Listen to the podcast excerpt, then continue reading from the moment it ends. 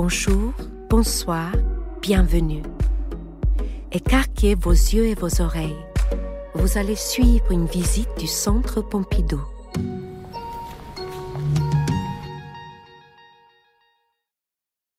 Didier Autinger, commissaire de l'exposition Bacon en toutes lettres. L'exposition Bacon en toutes lettres a deux particularités. Elle s'attache à l'œuvre de Bacon de 1971 à 1992, date de la mort de l'artiste. La date de 1971 est celle de la rétrospective que les Galeries nationales du Grand Palais organisent à l'œuvre de Bacon. C'est la première fois qu'il est confronté à l'ensemble de sa production c'est un moment évidemment pour un artiste capital. Il réfléchit à ce qu'il a déjà pu accomplir et à ce qu'il va pouvoir entreprendre dans l'œuvre qui lui reste à réaliser.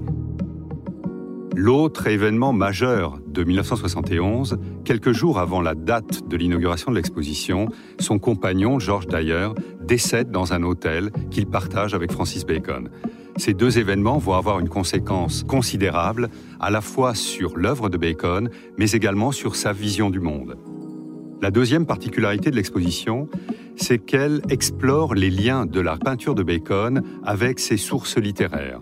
On connaît la bibliothèque de Francis Bacon, elle est conservée à Dublin et elle compte plus de 1000 titres.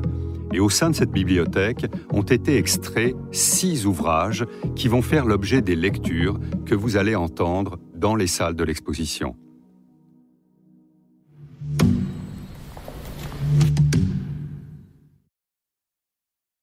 Échille, l'Orestie, les Euménides. J'entre au fond du sanctuaire couvert d'offrandes, et je vois, près de l'ombilic, un homme souillé de sacrilège, assis en suppliant, qui serre dans ses mains dégoûtantes de sang une épée fraîchement tirée et un long rameau d'olivier soigneusement enveloppé de bandelettes, ou, pour mieux dire, comme une éclatante toison.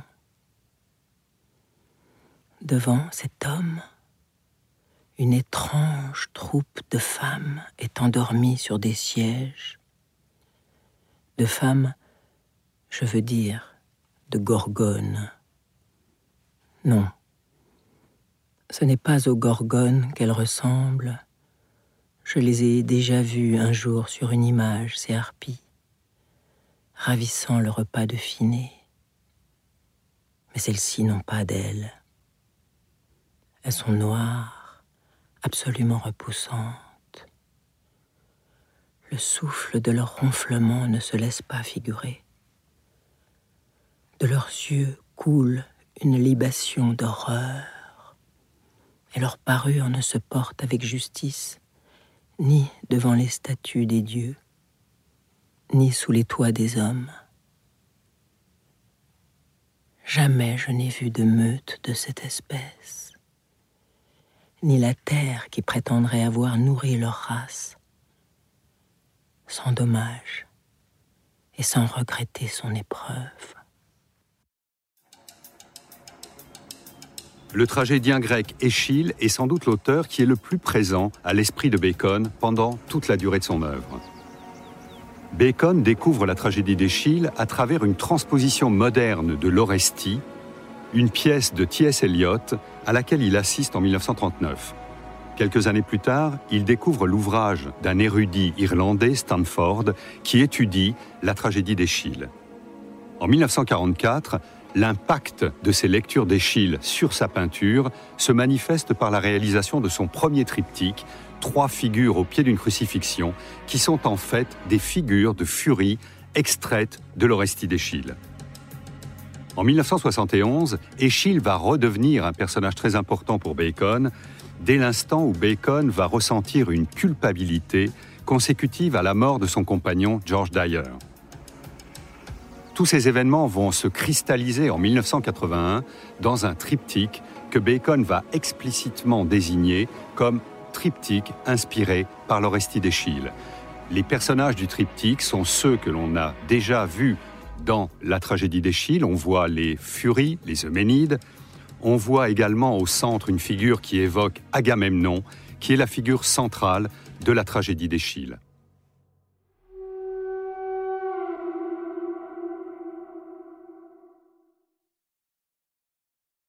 Friedrich Nietzsche, la vision dionysiaque du monde, la naissance de la tragédie. Les Grecs, qui dans leur Dieu expriment et taisent à la fois la doctrine secrète de leur vision du monde, ont instauré comme double source de leur art deux divinités, Apollon et Dionysos.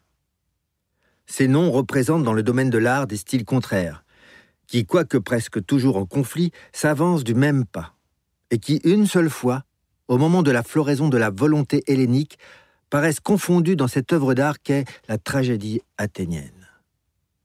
L'homme en effet atteint la volupté d'exister dans deux états, le rêve et l'ivresse. Dans quel sens Apollon a-t-il pu devenir dieu de l'art? C'est dans la seule mesure où il est le dieu des représentations du rêve. Il est l'apparent de part en part, dans sa racine la plus profonde, dieu du soleil et de la lumière qui se manifeste dans l'éclat. La beauté est son élément, une éternelle jeunesse l'accompagne. L'art dionysiaque repose sur le jeu avec l'ivresse, avec l'extase. Il y a deux puissances, qui plus que tout autre élève l'homme naïf de la nature jusqu'à l'oubli de soi et l'ivresse, ce sont l'instinct printanier et la boisson narcotique. Leurs effets sont symbolisés dans la figure de Dionysos. L'intérêt de Francis Bacon pour Échille le conduit presque naturellement à lire et relire un ouvrage du philosophe allemand Friedrich Nietzsche consacré à la naissance de la tragédie. C'est une explication des ressorts de la tragédie antique qu'il découvre dans cet ouvrage, mais c'est également la mise en lumière des deux principes qui, pour le philosophe allemand, orientent la production artistique des Grecs de l'âge d'Échille. Nietzsche met en place un dialogue entre deux puissances, entre deux divinités, qui inspirent précisément cette tragédie. Le premier, c'est Apollon, c'est le dieu de la forme claire, c'est celui de l'intelligible, c'est celui de la distance. Et l'autre, c'est Dionysos, le dieu de l'ivresse, l'inventeur du vin, celui des états extatiques. Bacon, dans ses tableaux, s'emploie à mettre en scène ce qui peut relever du génie spécifique de chacun des deux principes énoncés par Nietzsche. Les aplats rigoureux, les formes géométriques de ces triptyques relèvent de plein droit de l'inspiration apollinienne. Du côté de Dionysos, il va rechercher plutôt des sujets, par exemple les dunes qui s'affaissent, des nuages de vapeur, et puis cette eau qui tombe d'un robinet du tableau de 1982 qu'il décrira à son interlocuteur privilégié David Sylvester comme son tableau le plus accompli. Et c'est là peut-être que s'opère au plus haut niveau cette synthèse entre le génie de la clarté et de la forme apollinienne et les aléas, le hasard, les accidents qui relèvent de l'inspiration dionysiaque.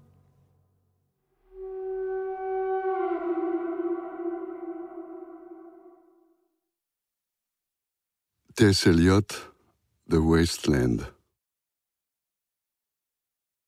L'enterrement des morts. Avril est le plus cruel des mois.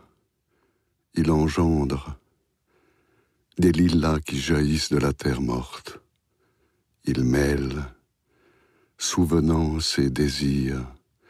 Il réveille par ses pluies de printemps les racines inertes. L'hiver nous teint au chaud de sa neige oublieuse, couvrant la terre, entretenant de tubercules secs une petite vie. Quelles racines s'agrippent, quelles branches croissent parmi ces rocailleux débris. Oh, fils de l'homme, tu ne peux le dire ni le deviner ne connaissant qu'un amas d'images brisées sur lesquelles frappe le soleil. L'arbre mort n'offre aucun abri, la sauterelle aucun répit, la roche sèche aucun bruit d'eau. Point d'ombre. Si ce n'est là, dessous ce rocher rouge. Viens, t'abriter à l'ombre de ce rocher rouge. Et je te montrerai quelque chose qui n'est ni ton ombre au matin marchant derrière toi, ni ton ombre le soir surgir ta rencontre. Je te montrerai ton effroi dans une poignée de poussière. Frisch weht der Wind der Heimat zu, mein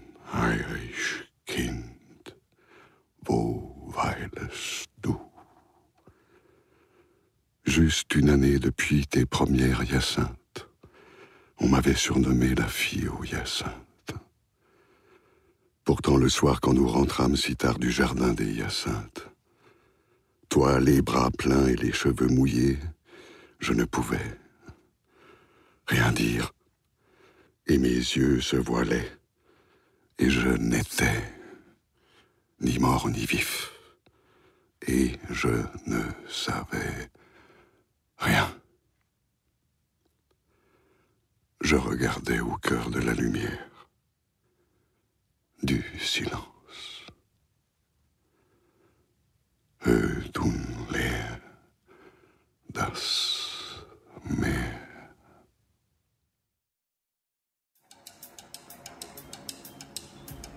À plusieurs reprises, Francis Bacon dit à ses interlocuteurs qu'il connaît T.S. Eliot par cœur.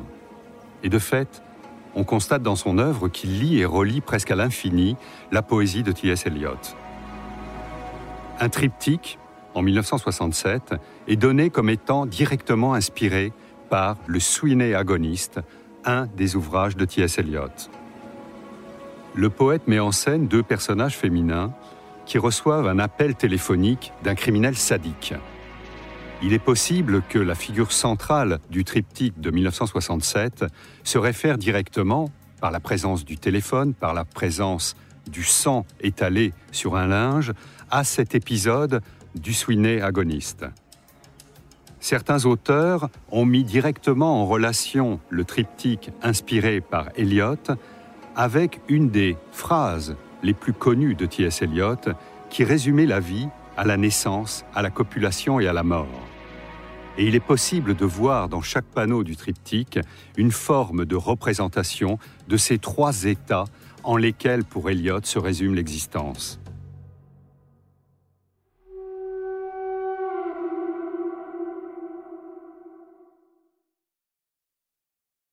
Michel Léris, Miroir de la tauromachie. Dans la passe tauromachique, le torero, en somme, avec ses évolutions calculées, sa science, sa technique, représente la beauté géométrique surhumaine, l'archétype, l'idée platonicienne. Cette beauté tout idéale, intemporelle, comparable seulement avec l'harmonie des astres, est en relation de contact, de frôlement, de menace constant avec la catastrophe du taureau, sorte de monstre ou de corps étranger qui tend à se précipiter au mépris de toute règle, comme un chien renversant l'équille d'un jeu bien aligné, telles les idées platoniciennes. Francis Bacon rencontre Michel Léris en 1965 à Londres à l'occasion de l'exposition rétrospective que la Tate Gallery consacre à l'œuvre de Giacometti. C'est un personnage déjà auréolé du prestige qui est celui de l'art moderne, puisque Léris a été le préfacier, l'ami de Picasso. Il est également celui qui a participé à l'aventure de la revue Document aux côtés de Georges Bataille, et donc, pour Francis Bacon, un personnage qu'il faut absolument intégrer à sa sphère d'influence. De fait, Michel Léris va devenir le traducteur des entretiens que Francis Bacon va accorder à David Sylvester. Après leur rencontre à Londres, Michel Léris adresse à Francis Bacon un ouvrage qu'il vient de republier, un ouvrage de 1937, Le miroir de la tauromachie. Presque automatiquement, quelques mois plus tard, apparaît dans la peinture de Bacon ses premières représentations de taureaux, puis explicitement de corrida. Ce que Bacon retient de Michel Léris, c'est certes une iconographie, mais c'est aussi une technique. Une technique qui peut s'apparenter à celle du montage ou du collage. Bacon est fasciné par la façon dont Léris, dans ses écrits, emploie des fragments juxtaposés, adopte des points de vue différents et compose ses ouvrages comme peut-être un artiste cubiste pouvait le faire. La corrida restera un sujet important pour Francis Bacon, pour ce qu'elle dit du rapport de l'artiste à sa création, pour ce qu'elle dit de la relation de l'homme à la vie elle-même, et c'est un sujet qui le hantera jusqu'à ses derniers jours, puisqu'un de ses derniers tableaux représentera encore ce taureau sur le point d'entrer dans l'arène, métaphore ultime pour Francis Bacon de la vie elle-même.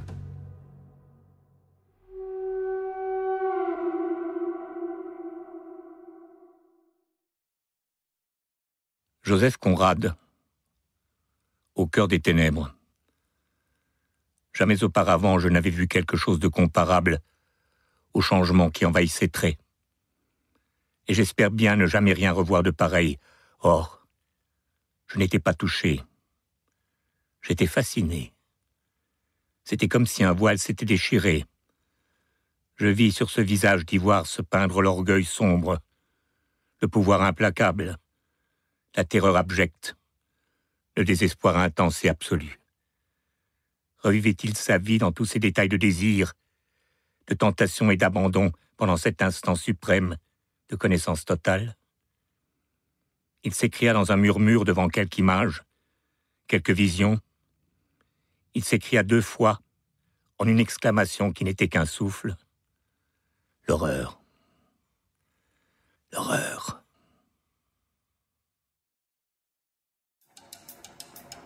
Le cœur des ténèbres, le roman de Joseph Conrad, est une des lectures de chevet de Francis Bacon. Ce que Francis Bacon retient de l'ouvrage de Conrad est une forme de continuité mise en récit dans le roman lui-même entre les principes de barbarie et de civilisation. Ce qu'il retient également, c'est une critique acerbe du colonialisme, lui, Francis Bacon, dont les parents, la mère, les sœurs, sont partis en Rhodésie et ont fait partie du grand élan colonialiste anglais. Le souvenir de Conrad est réactivé à l'esprit de Francis Bacon lorsqu'il rencontre dans les années 60 un photographe, Peter Beard, qui vient de publier un ouvrage sur l'extinction des grands éléphants victimes du trafic d'ivoire. Ces images se superposent, celles de Conrad, celles de Beard, dans un grand triptyque en 1976 que réalise Francis Bacon. Comme la plupart de ces tableaux directement liés à des sources littéraires, il n'y a là, dans ce tableau de Francis Bacon, aucune illustration de ce qui pourrait être le récit de Conrad, mais plutôt des flashs, des impressions, des images qui viennent à foison et que Francis Bacon juxtapose dans son triptyque.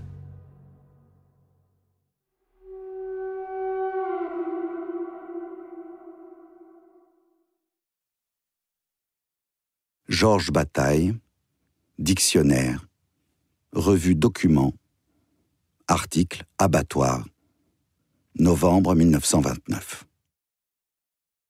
Abattoir. L'abattoir relève de la religion en ce sens que des temples des époques reculées étaient à double usage, servant en même temps aux implorations et aux tueries. Il en résultait sans aucun doute une coïncidence bouleversante entre les mystères mythologiques et la grandeur lugubre caractéristique des lieux où le sang coule. De nos jours, l'abattoir est maudit et mis en quarantaine comme un bateau portant le choléra. Or, les victimes de cette malédiction ne sont pas les bouchers ou les animaux, mais les braves gens eux-mêmes, qui en sont arrivés à ne pouvoir supporter que leur propre laideur, laideur répondant en effet à un besoin maladif de propreté, de petitesse bilieuse et d'ennui. La malédiction les amène à végéter aussi loin que possible des abattoirs, à s'exiler par correction dans un monde amorphe où il n'y a plus rien d'horrible et où, subissant l'obsession indélébile de l'ignominie, ils sont réduits à manger du fromage. C'est par la revue Document, dont Georges Bataille est le principal animateur, que la pensée de Bataille fait son entrée dans l'atelier de Francis Bacon. Ce que Francis Bacon découvre dans la revue Document, c'est peut-être avant tout une iconographie, celle des abattoirs photographiés par Élie Lothar, celle de détails de la bouche par Boifard, voire du gros orteil, des sujets qui vont apparaître de façon récurrente dans plusieurs tableaux de Bacon. Bacon reconnaîtra une grande parenté spirituelle avec Georges Bataille, Georges Bataille étant un des auteurs français les plus marqués par la philosophie de Nietzsche, étant quelqu'un qui n'aura cessé de combattre toutes les valeurs de l'idéalisme, Bacon se reconnaît dans ce réalisme ou ce matérialisme parfois radical de bataille. La reconnaissance sera d'ailleurs réciproque, puisqu'en 1962, dans son dernier ouvrage Les larmes d'Eros, Georges Bataille sera le premier en France à reproduire une peinture de Francis Bacon. Il accompagnera cette reproduction d'un petit chapitre dans lequel il le présentera comme un jeune artiste anglais des plus prometteurs.